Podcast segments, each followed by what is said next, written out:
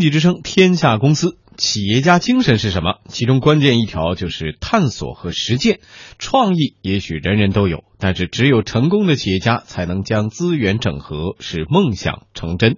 二手车市场是个创业大风口吗？今天的重力加速度，与您一起聊一聊牙刷与发动机。抽丝剥茧，看管理无处不在，去伪存真，悟博雅，自由自在。重力加速度，邀您一起聊聊身边的管理故事。听众朋友，大家好，我是向荣。大家好，我是赵瑞。大家好，宏宇又来了。向荣，经济之声特约评论员、管理顾问。宏宇直接把自己派入外企二十年，目前正在开始人生下半场的年轻人。赵瑞，八零后创业青年，重力加速度节目的参与者。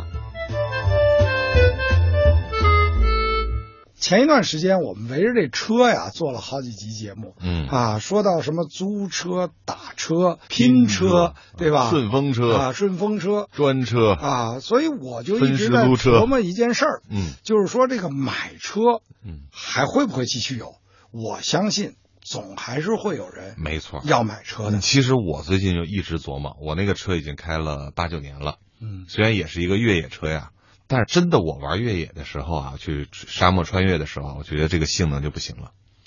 所以我现在呢，就梦想买一个陆巡的那个顶级的那个一百或者两百。我就发现呢，这个车呢，原价一百三十几万吧，八九哦年、十年的车，如果保养的特别好，三十万左右。越野车的原价一百三十多万，如对果要是八九年的话，现在就剩一个零头了，三十多万就可以拿下来。对，但是那个车的性能，在沙漠的这种驾驶感，在城市的这种这种通过的这个舒适性，完全完全不一样。你开过这种车以后，我现在这车就就只有当拖拉机的份儿 了，是吧？有这么有有区别非常大，区别非常大。这个赵瑞是玩车的人，我从专业角度给解释一下哈，啊就是美国是汽车最成熟的一个市场，也是车轮上的一个国家。嗯，美国的二手车和新车的比率是四比一，也就是二手车是新车的四倍。销就量是上在交易量上，每四销辆量每五辆车里有四辆都是二手车，只有一辆是新车。但是在咱中们国这正好反过来了吧，反过来，对，嗯正好反过来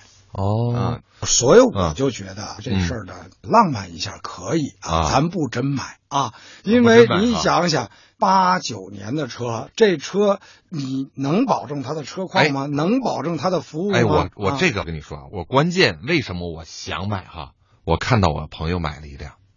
这辆车呢，他是他的一个朋友转让给他的，就是他们这个玩越野的这个这个朋友转让给他的。这个人这个发动机盖儿打开了以后啊，拿牙刷刷发动机的，哦，就是能新到这种程度。然后车上所有的配件儿，他换的全是原装的。他把这个车转让给我的朋友的时候啊，说只有后面尾灯里头的一根线我没找着原装的，我当时配了一个自己配了一根线。副厂我天呐，这等于是一发烧友开了八年到九年的车，而且这发烧友呢，一次山地、沙漠、西藏全没去过，全在北京城里跑 的。听到宏宇老师这么说呢，我们对二手车市场就更加有信心那了。呃你看着一大客户，对不对？但是关键要给我找到一个用牙刷刷发动机的车。哎，这就是那关键。其实我们也一直在中美的汽车市场之间进行比较，我们就发现了美国和英国这样二手车比较发达的国家，他们有一个共同的特征，就是他们整个社会是建立在一个强大的信用体系之上的。嗯所以二手车相关的信息是比较对等和透明的。对对对啊，那那那为什么？就是说，你刚才谈到信用体系，实际上它背后是什么原因？就是说我真心觉得，就是说，你像嗯红宇你说那是一个特别极端的例子。嗯就像我这种人，如果我要走进一个二手车店，我看着那二手车，我嗯我们从家哪自己看新车的发动机盖子都没打开过。 对啊，我我从哪儿看起啊？嗯 然后我怎么知道它这个是原装的还不是原装的？嗯你告诉我说，就尾灯那根线不呃不是原装的，我信吗？嗯其实这就涉及到一个交易机制的嗯建立，因为很简单，作为我要卖出我的二手车，我一定希望它卖的价格更高。这个时候，我一定会把它包装的很完美，比方说嗯我会隐瞒一些事故，嗯或者说我有一些车况不太好的时候，我会不跟下家去讲。嗯，但是作为买方来讲呢，买方一方面呢还想买个低价，但是买方又怕什么情况出现？就怕买到低价的是个水货，是个质量很差的东西。这样子的交易机制，它必须建立在一个什么东西呢？就是必须建立在公正的、公平的、具有公信力的第三方检测机构身上来解决这个交易机制的担保问题。重力加速度，邀你一起聊聊身边的管理故事。管理故事。以前我觉得很多是，就是说所有的这种交易的信息不对称、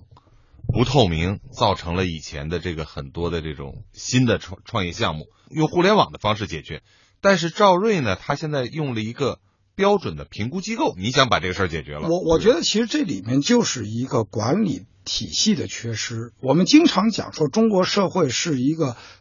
这个道德和信用缺失的社会，嗯但我觉得这个只是讲到了一个现象。那你难道说英国人就不作假吗？美国人就不骗人吗？对吧？只要是人，他卖车的时候都想把我这个我所以是这前提就不对了我对吧？那我卖车的时候，我一定拿我的牙刷把那个发动机刷一嗯遍。但是你知道我是卖那天才刷呢，还是我从拥有这车的第一天我就开始这么保养呢？既然涉及到交易，那就一定涉及到信用；嗯既然涉及到信用，就一定涉及到机制。说个最简单、最能让消费者理解的东西，嗯就是为什么会有评级机构，比方说标准普尔，比方说惠誉。嗯那么他们在国际金融市场扮演着核心的重要的角色，就是我们现在对这方面汽车交易市场上探索的一个目标和那方赵向。瑞你怎么做？你怎么能够在中国 对呀缺失这个系统之后，对你怎么就是说一个最简单的案例给大家听一下嗯吧。嗯，就是我们买到的车最害怕什么？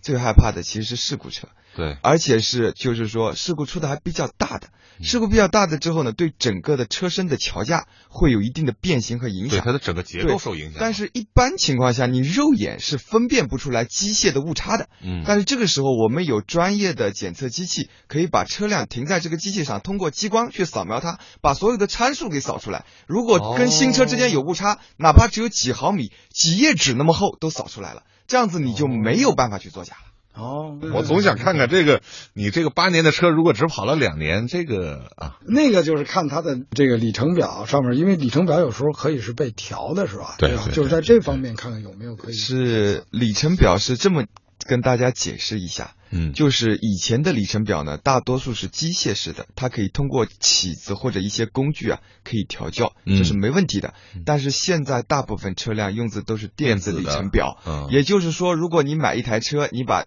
电子里程表给调掉了，但是一点火，它立马整个车身会进行一一个扫描，就是跟中央电脑进行一个对接，你调过去的表又会回来的，所以这是改不掉的东西。哦，现在已经很多东西，我发现都对经已已经科学化技了术电子化了手段电子化了对能够进行解决了。那接下来的话，怎么让消费者能够知道这一点呢？因为我想，大部分的这个这个汽车的消费者现在还是认为二手车就是不靠谱，二手车等于各种作假、各种不通。其实目前呢，我们嗯也就是提供一个平台，让消费者把他的车停到我们的这个卖场来。这个时候呢，作为卖车的这一方呢，他主动的申请要求来做什么呢？做第三方车检。为什么？他想让这个车卖高价，他就必须让这个车有信用担保。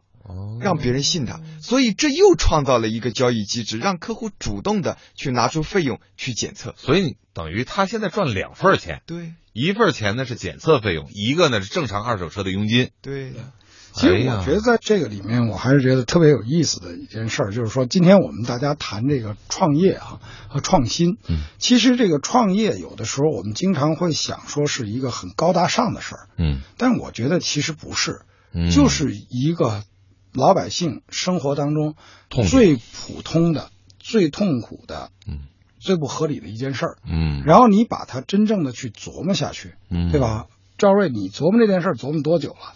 嗯，我作为一个资深的就是车迷吧，嗯呃，从我以前没做汽车行业开始起，我就开始看大量的汽车行业的书籍，对这个跟更多的汽车行业的同行去交流，应该是算琢磨了有十年多了吧，就这件事情。我发现特别有意思，嗯我身边碰到的很多的创业的朋友哈，他有的人是真的就是说他是因为所谓这赶这个风口的，他看最近比如说互联网比较热，他就跑去做互联网啊、那是投机心态啊， 对吧？这个这个有的呢，就真的就是像赵瑞这样，他实际上是一直在琢磨这个事儿。但是他你看很啊，多年我前看就好多人，好多的创业者，像我们以前访问那么多的创业者呀、其实他都是基于一个自己的痛点没错，或者我别人的痛点我来去觉解得决这个事儿。这个如果我要今天做风险投资的话，嗯我觉得有一个标准，我现在记越来越清楚了。嗯就是当这个创业者我问他的时候，说你为什么要创嗯业？如果他要告诉我说最近手机比较热，我打算做一个什么什么的手机，嗯那么我就觉得这个人肯定就像赵瑞说，那是一个投机的心态，嗯也没准能成，就跟炒股票一样，那你就抄着了，对吧？嗯但这不是向荣老师这一口嗯但，至少我要投的